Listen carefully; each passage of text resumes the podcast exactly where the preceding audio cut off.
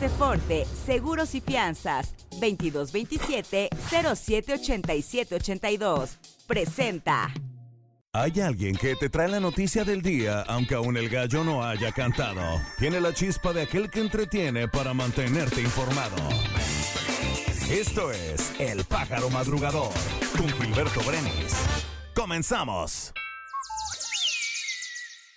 ¿Cómo están? Qué gusto saludarles. Hoy es miércoles, miércoles 20 de diciembre, es el día 354 y ya nada más faltan 11 días para que se termine este 2023. Hoy celebran su santo Domingo de Siles, también Julio y Filogonio. Muchísimas felicidades. En la Ciudad de México hoy no circulan los vehículos con engomado color rojo, terminación de placa 3 o 4, así que por favor tómelo en cuenta. Inició esta restricción a las 5 de la mañana, termina a las 10 de la noche y es válida en todas las alcaldías de la Ciudad de México y en todos los municipios del Estado de México. Hoy en Puebla Capital tendremos una temperatura máxima de 22 grados, mínima de 6, con cielo despejado. Hay que abrigarse. El dólar se compra en 16 pesos con 57 centavos y a la venta está en 17 pesos con 53 centavos. El euro por su parte se cotiza a la compra en 18 pesos con 20 centavos y a la venta en 19 pesos con 10 centavos. Un día como hoy. Pues fíjense, hoy es Día Internacional de la Solidaridad Humana, es Día Mundial del Escepticismo, es Día Mundial de la Sangría y es Día Internacional de la Camisa Arrugada, así que hoy no se plancha. Bueno, al menos las camisas. Está cumpliendo 40 años Jonah Hill y está cumpliendo 50 años Heidi Mitchell. Te recomiendo. Con esto de que se acerca la Navidad, hoy se estrenan en las salas cinematográficas de Puebla Camino a Belén, Ritos Ocultos, Conspiración Divina, Aquaman y el Reino Perdido y Priscila. Puebla. Con la finalidad de mejorar los servicios de salud en todo el estado a través de la Secretaría de Salud Estatal, se reforzaron acciones de prevención y atención médica en el municipio de Jicotepec, donde la dependencia se comprometió a gestionar mastografías, otorgar capacitación a personal municipal y ampliar el recurso humano para el área de vectores, el cual está encargado precisamente de combatir enfermedades como el dengue, zika o chikungunya. Para consolidar a Puebla como el mejor destino del país con atención de calidad y calidez para visitantes nacionales y extranjeros, el gobierno del estado, a través de la titular de la Secretaría de Turismo, Marta Ornelas Guerrero, entregó credenciales de guía de turistas a 25 elementos de la Policía Turística de la Secretaría de Seguridad Pública. Felicidades. Generar una sociedad más justa y democrática es uno de los objetivos del gobierno de Sergio Salomón Céspedes Peregrina, y esto es posible con la correcta aplicación y ejercicio de los recursos públicos, con participación ciudadana, transparencia y rendición de cuentas, e impulsando una política innovadora en el servicio público. Esto fue lo que destaca el informe de gobierno en el eje 5 denominado Transparencia, Participación Ciudadana y Combate a la Corrupción. En agosto de este año fue otorgado un incremento salarial del 6% para el personal de base, confianza y honorarios, así como el 20.40% al personal operativo que percibía ingresos por debajo del salario mínimo. Estos ajustes beneficiaron a las familias de 18.792 personas.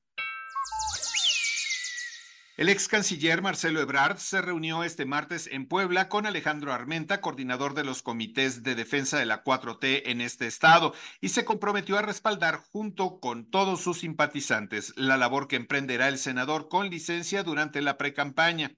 Ebrard y Armenta se encontraron en la capital poblana en donde sostuvieron una comida de trabajo con más de 200 liderazgos políticos locales, quienes respaldaron al ex titular de la Secretaría de Relaciones Exteriores durante el proceso interno de Morena, que perdió ante la hoy coordinadora nacional de los comités de defensa, Claudia Sheinbaum. País. La vacuna contra COVID-19 de Pfizer, que comenzará a venderse a partir de este día en las principales cadenas de farmacias en todo el país, tendrá un costo entre 844 y 900 pesos. En una revisión se encontró que en Farmacias San Pablo la vacuna tiene un costo de 844 pesos y no se requiere cita para su aplicación. Por otra parte, en Farmacias del Ahorro el costo del biológico será de 859 pesos y hay que hacer cita a través de su portal para poder aplicarla. Además, no estará disponible en todas las sucursales del país. La farmacéutica Pfizer anunció que a partir de este miércoles 20 de diciembre la vacuna actualizada de Pfizer contra COVID estará disponible en las principales farmacias de México y también servirá para las nuevas variantes. Este miércoles serán anunciados los primeros candidatos de Morena al Senado, informó el dirigente nacional del partido, Mario Delgado. Lo anterior al adelantar que un segundo bloque de aspirantes será anunciado hasta inicios del 2024. Respecto a diputaciones locales y federales, el dirigente morenista anunció la definición de un calendario con las fechas en que serán anunciados los resultados de encuestas.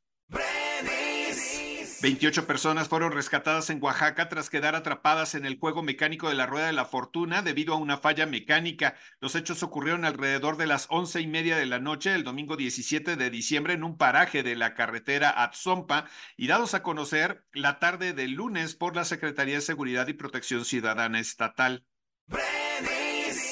Las autoridades de Estados Unidos reportaron que 10.800 personas cruzaron la frontera sur con México en las últimas 24 horas, mientras miles esperaban abrumados por los agentes fronterizos su proceso para entrar a territorio norteamericano, principalmente por Texas.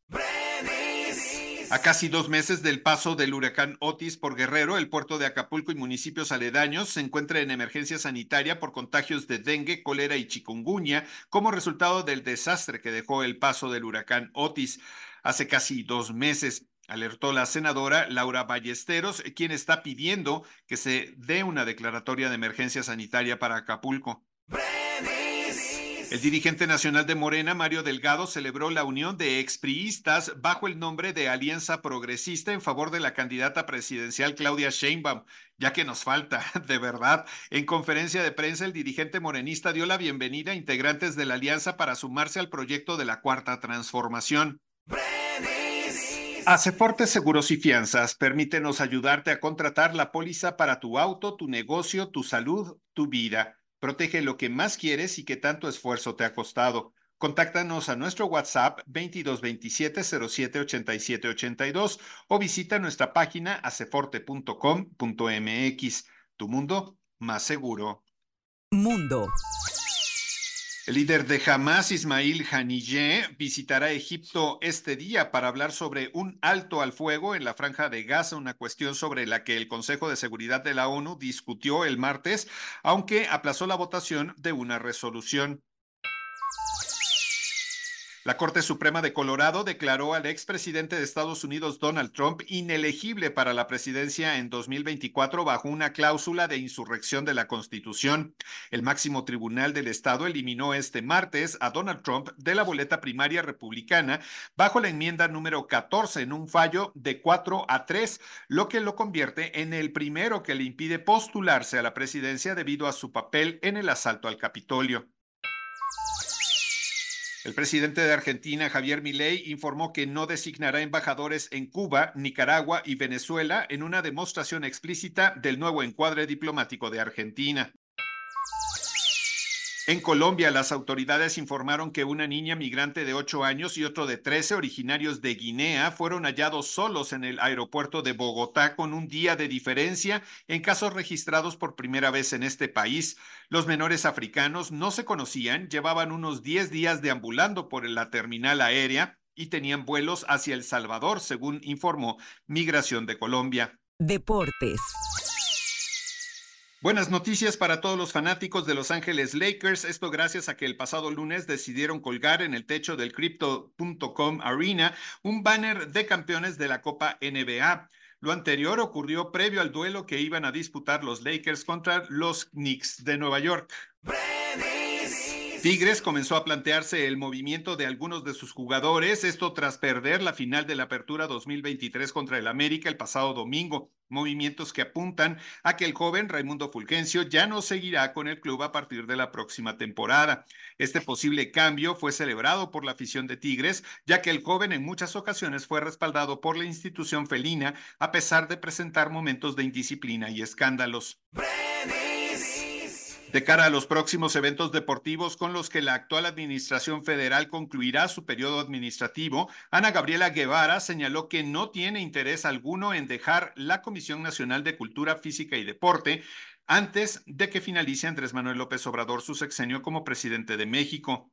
Además de señalar que se ha hecho un gran trabajo en la administración del deporte nacional con la premisa especial de tener dos Juegos Olímpicos en el mismo periodo, Guevara Espinosa señaló que para ella es más importante finalizar el proyecto al frente de la CONADE, del que reiteró se puede marcar una brecha en el modelo de trabajo en materia deportiva. Directamente desde el King Abdullah Sports City en Arabia Saudita, el Manchester City se convirtió en el segundo finalista del Mundial de Clubes 2023, luego de vencer tres goles a cero al Urawa Red de Japón. Durante gran parte del encuentro, los Sky Blues se mostraron dominantes, buscando desde el primer minuto a la portería rival, dando su primer aviso con un disparo por parte de Rodrigo Hernández. De esta manera, clasifican para la final de Mundiales de Clubes. Espectáculos. Luego de haber publicado un video en redes sociales donde pedía ayuda para desalojar a una inquilina que se negaba a pagar la renta del inmueble, el actor y comediante César Bono dio a conocer que oficialmente ganó el proceso legal y está a la espera de recuperar su casa.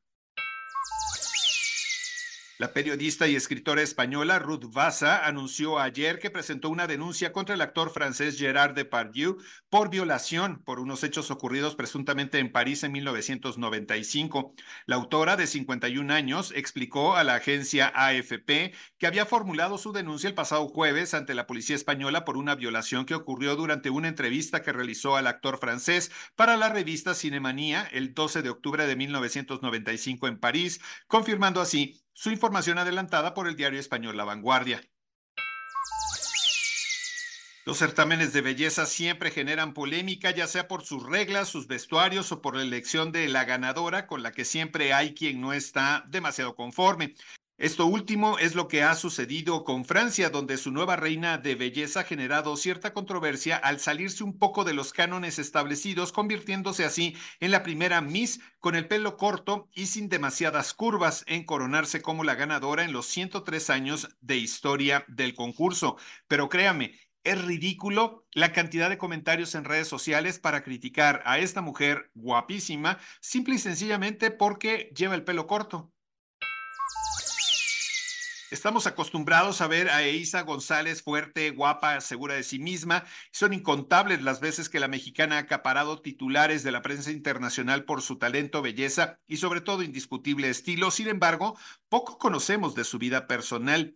Ella en una entrevista confiesa que 2023 fue un año muy duro y que estaba más destrozada que nunca.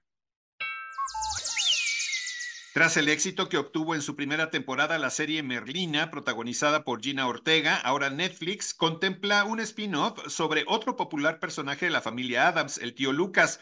Que haya un spin-off a la vista no es una sorpresa, dado el gran éxito de esta serie que se estrenó en noviembre de 2022 y se convirtió en la serie más grande de Netflix hasta la fecha en términos de vistas y de transmisión. Es así como llegamos al final de esta emisión del Pájaro Madrugador y que creen, les tengo dos noticias, una buena y una mala. Empezamos con la buena. Están ustedes informados y seguramente van a pasar un miércoles formidable. La mala, me les voy de vacaciones. Así que esta es la última emisión del Pájaro Madrugador en este 2023. Deseo que el próximo año venga lleno de puras cosas buenas, que pasen una gran Navidad en compañía de sus seres queridos, apapachen, díganle cuánto quieren a mamá, cuánto quieren a papá, arreglen esas fricciones entre hermanos y traten de cerrar el año de una manera muy positiva. De verdad y de todo corazón les deseo una feliz Navidad, un próspero año 2024, en el que todos, espero, nos subamos a un tren de mucho éxito, de mucha abundancia y de mucha salud. Estaremos de regreso el 3 de enero, así que pues tengan paciencia y a echarse una copita de sidra mi salud. ¿Qué les parece? Me pueden seguir en redes sociales como arroba Gilberto Brenis. Están ustedes informados. Hasta el próximo año. Aceforte, Seguros y Fianzas, 2227-078782. Presentó. Esto fue El Pájaro Madrugador con Gilberto Brenis.